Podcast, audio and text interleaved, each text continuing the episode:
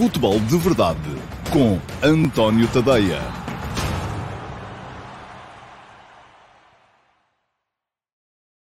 Olá, muito bom dia a todos. Sejam bem-vindos ao Futebol de Verdade de quinta-feira, dia 18 de fevereiro de 2021. Dia que se segue à vitória do Futebol do Porto sobre a Juventus no primeiro jogo, em primeira mão, dos oitavos de final da uh, Liga dos Campeões. Vitória por 2 a 1 no Estádio do Dragão. Podia ter sido melhor o resultado, a exibição, aliás, justificaria um resultado ligeiramente melhor para o do Porto, perante uma Juventus irreconhecível, mas, uh, enfim, é uma vitória. Eu tinha dito aqui ontem que não achava de todo que um, as equipas portuguesas em prova nas competições europeias esta semana estivessem uh, eliminadas ou que fossem uh, assim tão amplamente desfavorecidas face aos adversários. Achava e continua a achar que os adversários são favoritos. A Juventus, com o golo que marcou, conseguiu manter o favoritismo. Uh, o Arsenal e a Roma também são favoritos, mas há uma opção muito séria a ser jogada pelas três equipas portuguesas nesta ronda das competições europeias. Acho que o Porto mostrou ontem que pode perfeitamente seguir em frente, que a Juventus não é um bicho-papão contra o qual a equipa portuguesa não possa, não possa bater-se e ganhar, da mesma forma que estou convencido que Benfica e Sporting Clube Braga também podem uh, superiorizar-se ao Arsenal e a Roma. Não quer dizer que o façam, atenção, temos que perceber isto, as coisas são uh, muitas vezes divididas, uh, um jogo não tem que ser necessariamente igual ao outro e, portanto, a única coisa que quero deixar aqui bem assente é que há hipótese séria de uh, qualquer uma das três equipas portuguesas seguir em frente nas provas europeias esta semana. Ora bem, um, vou falar-vos hoje aqui do jogo de ontem, uh, do Flóculo Porto e o Vento. Vitória um, de componente estratégica um, muito grande de Sérgio Conceição sobre André Pirlo. Uh, achei graça hoje de manhã na Gazeta da Sport, na, na, na, na uh, dedicada aos jogadores e aos treinadores, porque eles lá, além de darem votos, além de darem uma votação à exibição dos jogadores, dão também uma votação ou uma nota à uh, atuação dos treinadores. Um, Sérgio Conceição, na Gazeta, um, superioriza-se ligeiramente, tem um 6,5 contra um 6 de André Pirlo, e depois a conclusão a que eles chegam é que um, parece logo que tirou, foi laureado em Itália, que aprendeu em Itália, porque de facto o Porto foi estrategicamente, taticamente, uma equipa bem superior à equipa da Juventus, uh, e os italianos continuam a ter esta ideia de que tudo aquilo que é futebol tático, a superioridade é sempre deles. Não é. Bom, um, o Paulo Neves, vou-lhe fazer justiça, tem dito sempre isto, as competições são diferentes, Boa Vista não é. Juventus também é verdade, não descobriu a pólvora, Paulo, desculpe que lhe diga, um, embora as equipas sejam as mesmas. A equipa do Porto foi a mesma. Numa prova comportou-se de uma maneira, noutra prova comportou-se de outra maneira, e não tem a ver necessariamente com a prova, tem a ver com o nível de exigência que na cabecinha dos jogadores é encarada para cada prova. Mas hoje lá vou também, até porque escrevi sobre isso um bocadinho hoje de manhã, Uh, e já sabem, se forem ao meu Instagram, António.tadeia, há uma votação a decorrer um, que é a forma que vocês têm no Instagram, uma vez que não podem assistir ao futebol de verdade em direto por lá, é a forma que há no Instagram de uh, ficar também, de estimular aqui um bocadinho de interatividade uh, com, convosco. Bom, o jogo de ontem. Eu disse há pouco e mantenho, acho que a vitória do Foco do Porto se ficou a dever em grande parte um, a uma superioridade estratégica e à preparação do jogo que o Sérgio Conceição, do meu ponto de vista, fez melhor do que o André Pirlo. Também é verdade, e é preciso ser o Pirlo, uh, que já não tinha uh, alguns eh, jogadores, ficou em cima do jogo a saber que não podia ter o Morata, que aparentemente estava num estado lastimável. Um, depois, durante o jogo, perdeu também o uh, Chiellini. Um, andou grande parte do jogo, enfim, não, não percebi, eu não peço, não visto a Juventus jogar com a frequência, se calhar, que devia. Um, há equipas que me parecem sempre mais interessantes para ver jogar do que, do que a Juventus. Uh, mas um, não tinha ideia do Kulusevski jogar como ponta de lança, como jogou ontem. Eu acho que faria muito mais sentido ter o Kulusevski mais solto e ter o Ronaldo um, na frente de ataque, ter o Ronaldo como ponta de lança. Ontem o Ronaldo apareceu sempre muito longe da baliza, pareceu-me um erro do ponto de vista tático uh, por parte do André Pirlo, uh, que apresentou uma equipa claramente em sub-rendimento, com o Kulusevski na frente, com o Ronaldo um pouco por todo lado e um pouco em lado nenhum um, como dizia aqui alguém a brincar, no bolso do, do, do Manafá, uh, embora não tenha estado a jogar claramente sobre a esquerda, quem estava na esquerda era o McKenny, um, o Ronaldo estava, andava por ali, uh, e depois estava o Chiesa, ainda assim, parece-me que o melhor do ponto de vista ofensivo por parte da equipa da, da Juve no lado direito, com o meio-campo composto por Betancourt e Rabiot, que não é um meio-campo propriamente muito, muito intenso, embora Rabiot tenha feito uma excelente partida ontem, ainda assim, parece-me que foi de todos o mais, aquele o jogador da Juventus que teve, fez o jogo mais conseguido. Agora, o Porto olha para aquilo que o adversário apresentava, vê-se claro que trabalhou. E trabalhou não só na forma de anular o adversário, mas na forma de um, reforçar as suas uh, forças.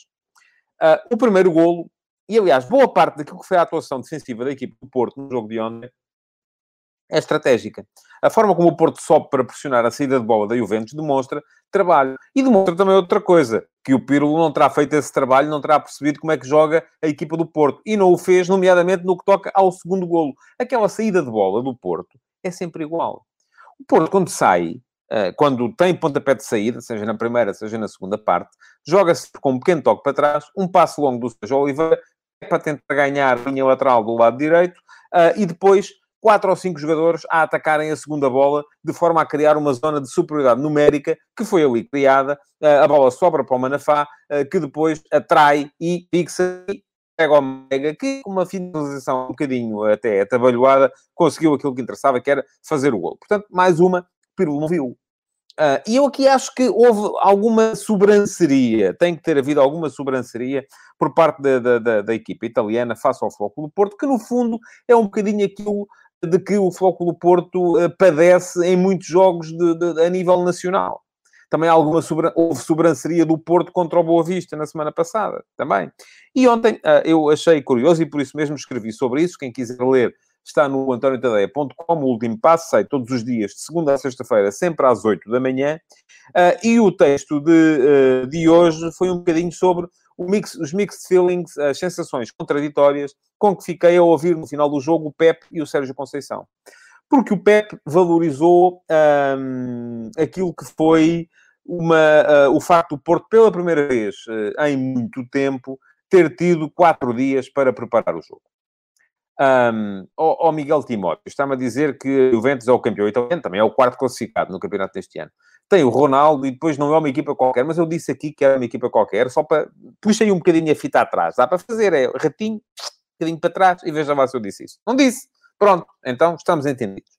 Estava a dizer uh, que uh, uh, o Pepe, no final, valorizou um bocado o facto do Porto ter um, ter conseguido, uh, uh, pela primeira vez em algum tempo, uh, ter quatro dias para preparar o jogo e, portanto, colocou o acento tónico no facto do Porto andar a jogar sempre três em três dias.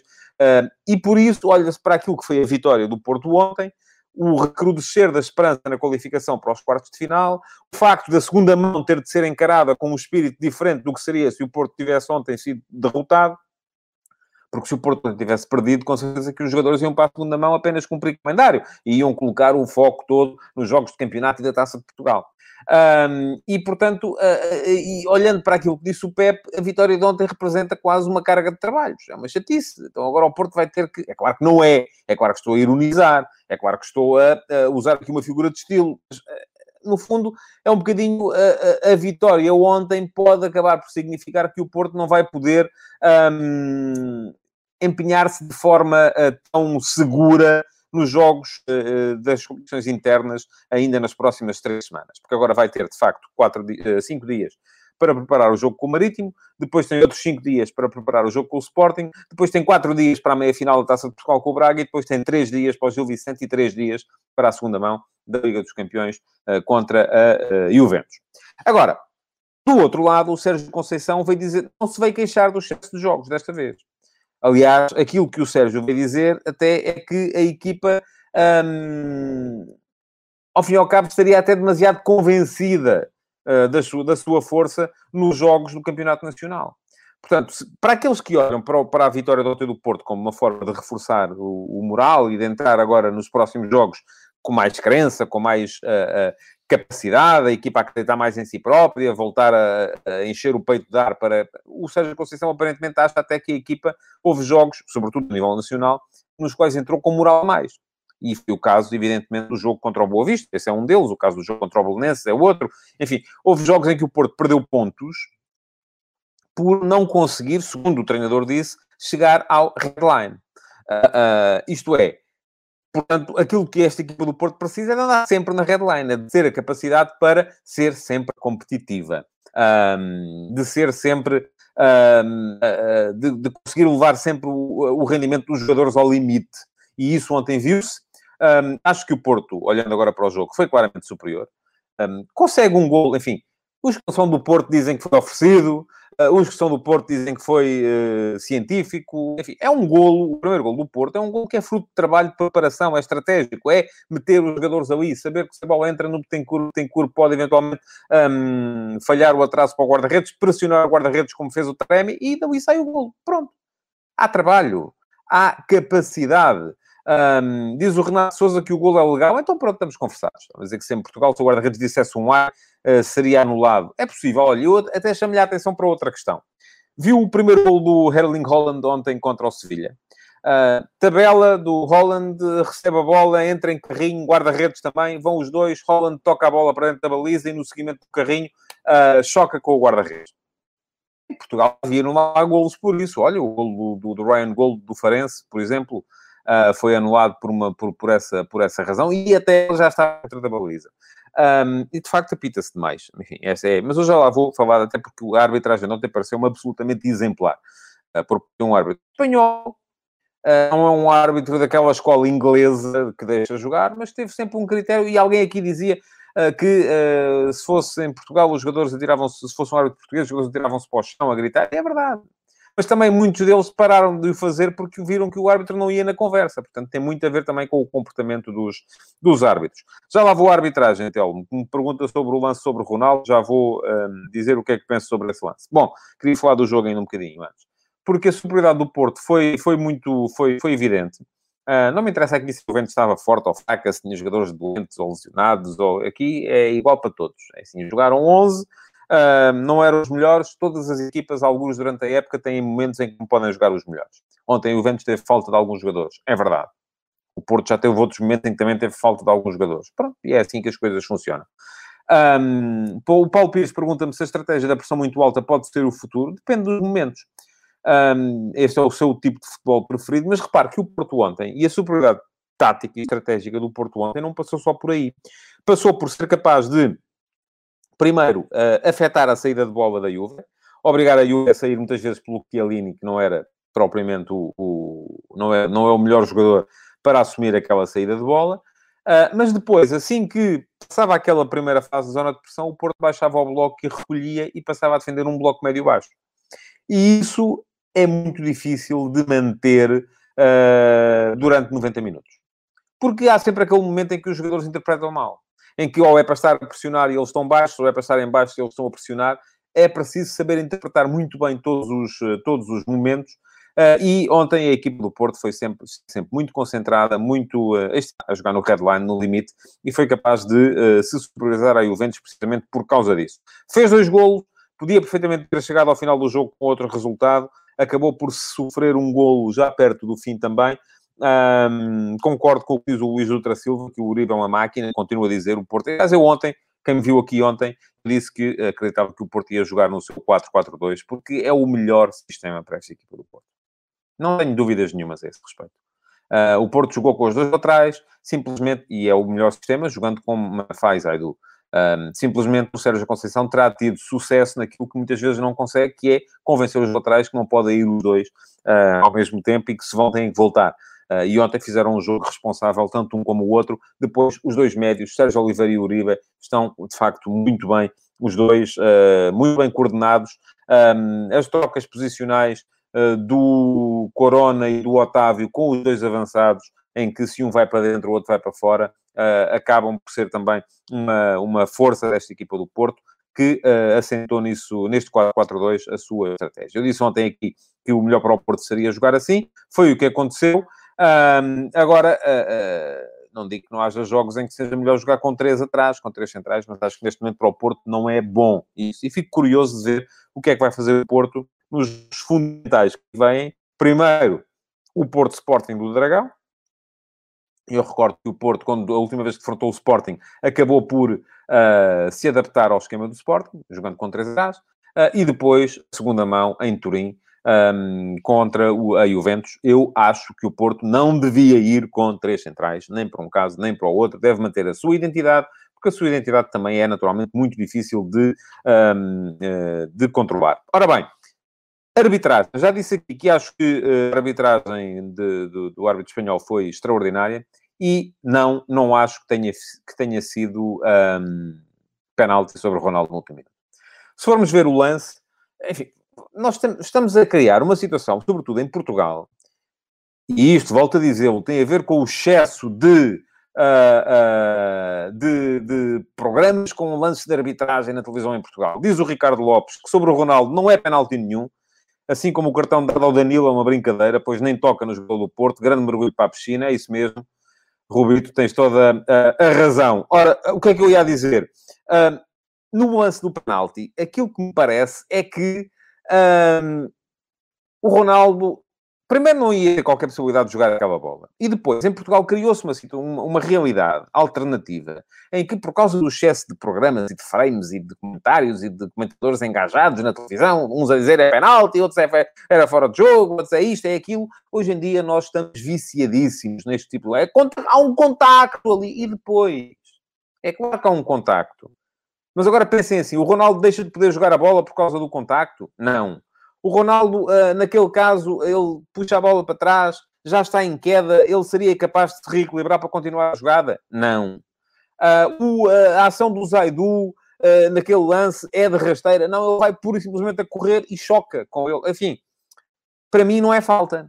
Da mesma forma, e agora é que vocês, aqui o Luca Toni tem uma camisola do Foco do Porto vestida, certeza que já vai discordar do que eu vou dizer a seguir, da mesma forma que há um choque, por exemplo, entre o Kritschuk e o Nanu no uh, Bessado Flóculo do Porto. Porquê? Porque os jogadores vão os dois disputar a bola. É o que acontece ali. Não há penalti, não há falta. Esqueçam lá isso. O facto de haver contacto não tem que ser penalti. O facto de... E atenção, se formos ver... Eu acho que muito interessante para discutir do ponto de vista da arbitragem é o tal primeiro golo do Erling Holland um, na, no Sevilha Borussia Dortmund. Porque assim é um lance, eu acho que faz escola.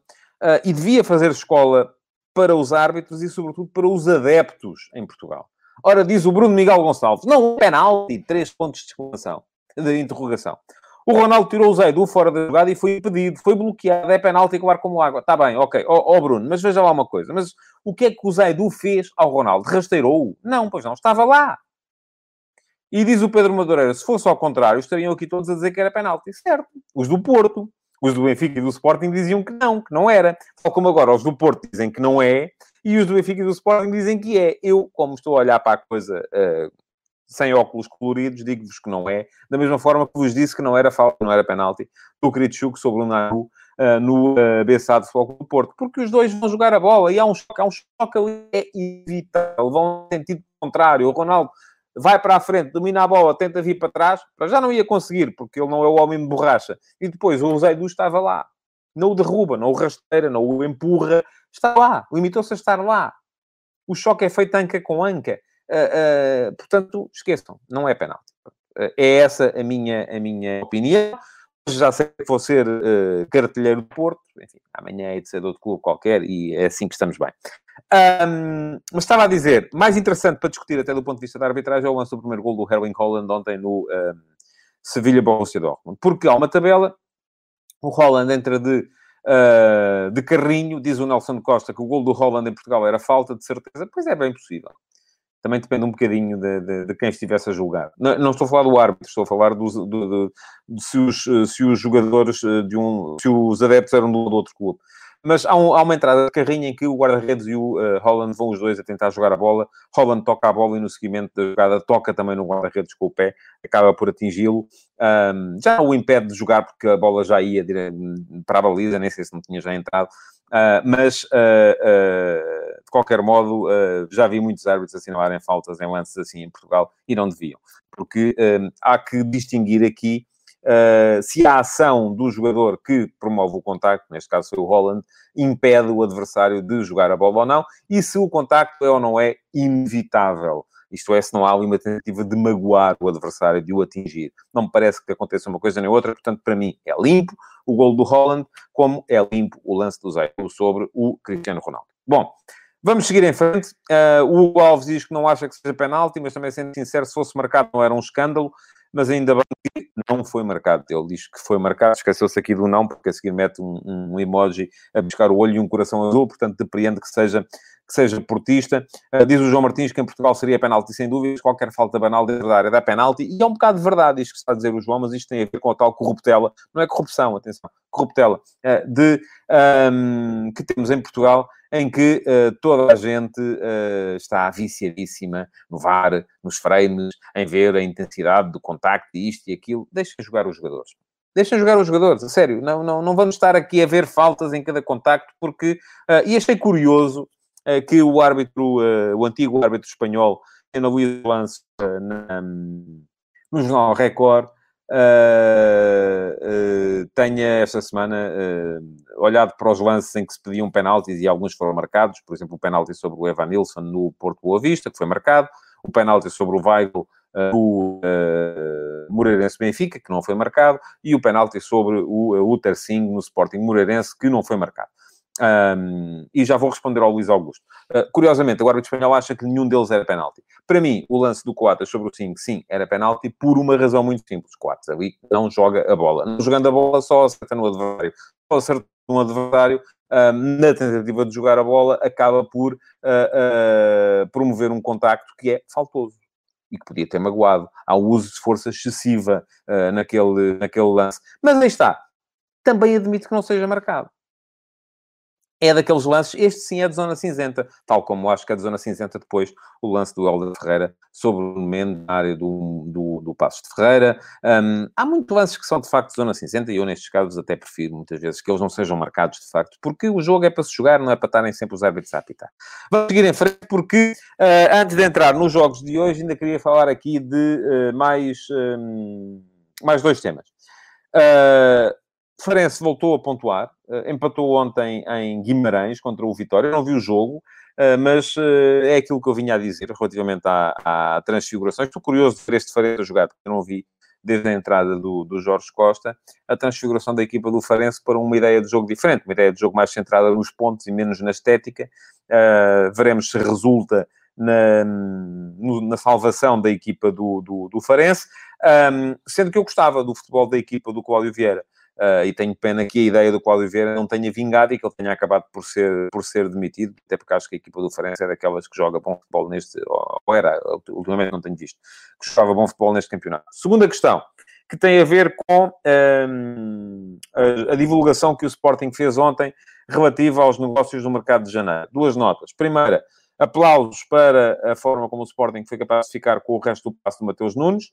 Um, o jogador acabou por ficar a, a custar menos de um milhão de, de, de, euros e vai com certeza no dia em que o Sporting o vender. Se alguma vez o vender, vai valer mais do que isso, porque é um valor seguro. Não digo que vai valer os tais uh, 12 milhões que custou o Ruben Amorim, conforme o Frederico Varandas prometeu, mas seguramente vai ser um ativo importante uh, na, na equipa do, do, do, na SAD do Sporting.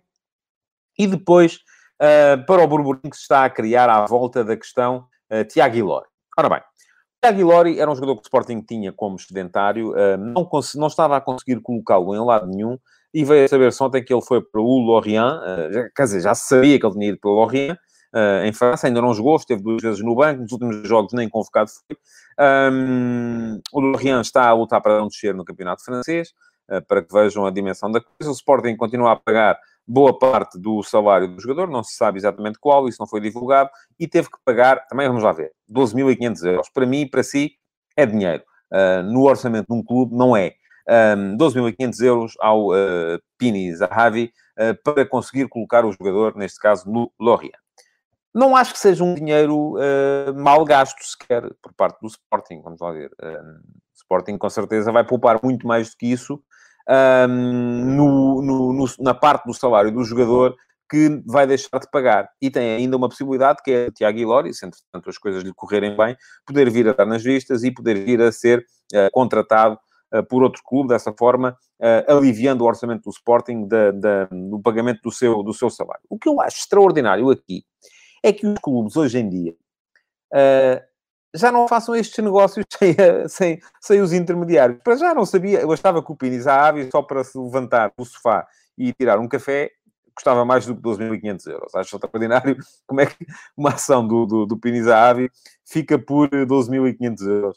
Uh, depois, acho extraordinário que o Lorient, se precisava de um defesa central, uh, tenha precisado que o uh, Piniza Avi, epá, tenho aqui este miúdo, este de Tiago Ilori, do Sporting e tal, e não sei o quê, uh, portanto não querem ficar com ele. Uh, não acha normal tenha sido o Sporting a pagar, porque já se viu que o, o, interesse na operação foi do Sporting, e estou de acordo com alguém que aqui já disse que errado foi de facto tê-lo contratado de volta, sobretudo pelos valores que foi, uh, mas provavelmente o treinador que lá estava na altura queria e o uh, treinador que lá está neste momento uh, não, não quer. Diz o Nuno Manuel Pinto pior é pagar uma comissão anual para ter um ponta de lança que não marca há oito, ele quer dizer jogos, disse golos. Não, não estou de acordo, enfim, acho que já disse aqui, acho que o negócio do Paulinho é muito uh, caro para, para o valor do, do, do jogador, mas, uh, enfim, foi um acréscimo de qualidade na equipa do Sporting, portanto, assim sendo, nada a dizer. Bom, vamos então ao jogo de hoje.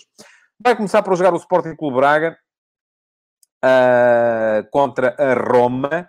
Um, a Roma é terceira do campeonato italiano, portanto, se formos a ver, está à frente da Juventus. Eh, na, na, na, Série A. Jogo muito complicado para, para o Braga, uh, mas este Braga, mesmo sem Paulinho e com Esporar, mesmo sem o um, Yuri Medeiros uh, e com o Piazon, sem o Castro e o Fran Sérgio provavelmente a jogar ao lado do Almos Ratti na, na, zona de, de, meio campo, ainda tem depois a possibilidade de colocar o Gaetan, que está a voltar e está a voltar bem.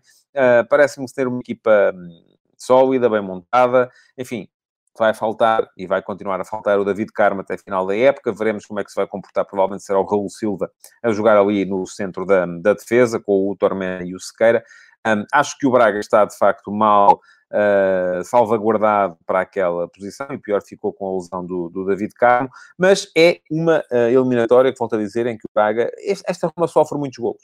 Sobretudo fora de casa, sofre muitos golos um, e não tem sido provavelmente uma equipa muito extraordinária do ponto de vista ofensivo, apesar de lá ter o uh, Mkhitaryan, apesar de ter o uh, Edin Checo. Um, hoje até se espera, inclusive, uma Roma um bocadinho mais ofensiva do que de costume, porque o Lorenzo Pellegrini aparentemente aparecerá a jogar no 4 de meio campo e não na frente um, de forma uh, dedicando o Paulo Seca de um dos médios uh, e uh, dando quase que o controlo da zona de meio campo por inteiro ao Vertu. Mas veremos como é que vai ser o jogo. Acho que o Braga tem uma opção séria de poder ir a conseguir aqui um bom resultado. Um, não é favorito na eliminatória, mas eu não risco a hipótese do Braga poder primeiro, ganhar o jogo de hoje e, segundo, uh, inclusive, qualificar-se para a fase seguinte da Liga Europa.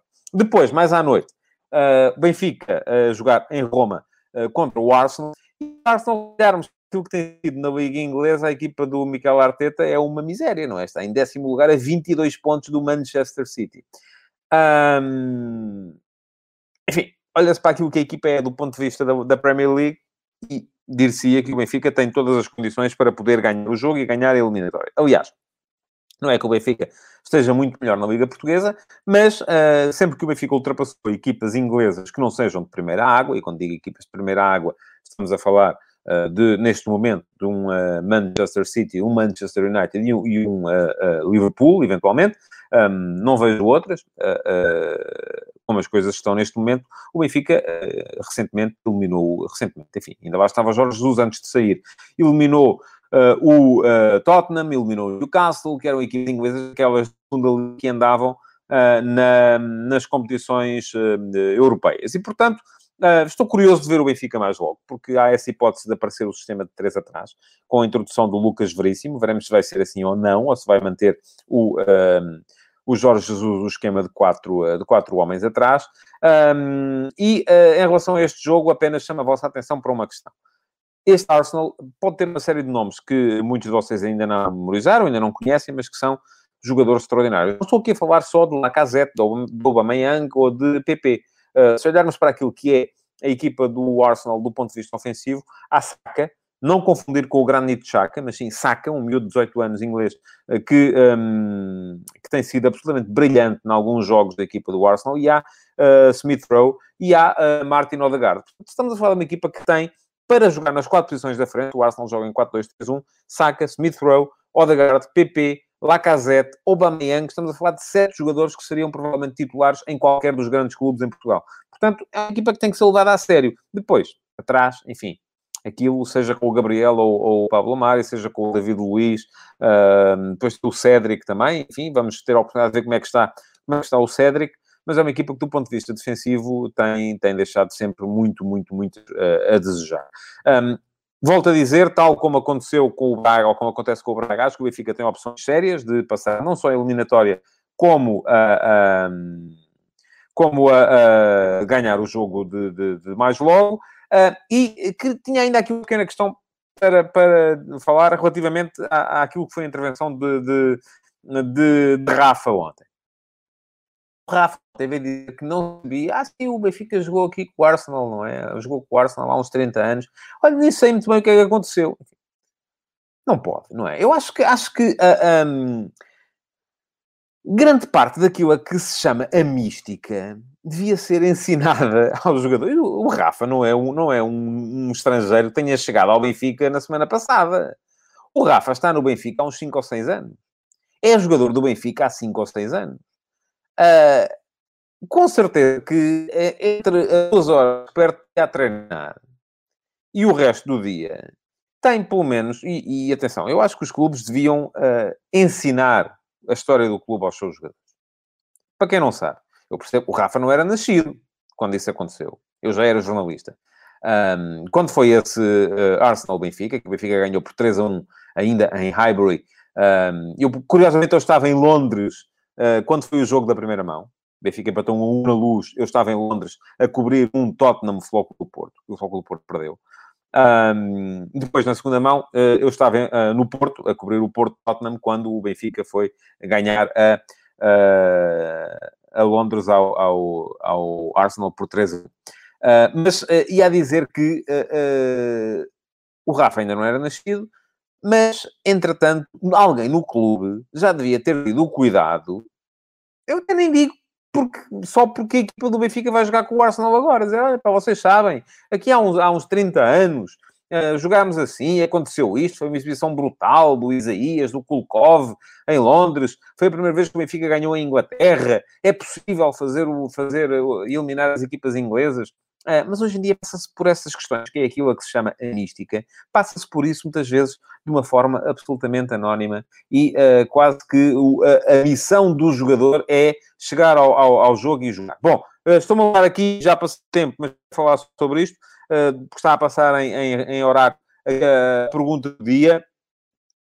já sabem, se me seguirem no Instagram, não podem ver lá o uh, Futebol de Verdade, mas todos os dias, a seguir ao último passo, que é o meu texto das 8 da manhã, há um texto uh, e há uma story com uma sondagem para vocês poderem dar a vossa opinião. A sondagem de, de ontem foi uh, a propósito de Messi e 90% de vocês acharam que o Messi devia sair do Barcelona, 10% acharam que ele devia ficar. Eu depois apercebi-me que até já tinha feito esta pergunta de uma outra forma aqui há mais tempo e a porcentagem dos que acham que ele deve ir embora cresceu de 60 e tal para 90%. Um, a pergunta de hoje é, uh, tem a ver com estas duas perspectivas para analisar a vitória do Porto ontem. E eu perguntei se a vitória do Porto ontem foi uma injeção de moral ou se foi uma carga de trabalhos. E para já, 77% de vocês acham que foi uma injeção de moral, 23% acham que vai aumentar a carga de trabalhos da equipa do Porto uh, numa época já de si muito intensa e muito preenchida. Já sabem, é irem seguir-me no Instagram, António.tadeia, vão às stories, para quem não sabe, é aquela uh, no topo do telemóvel, uh, aquela, aquele círculo, clicam em cima e têm lá a possibilidade de votar na sondagem do dia de hoje.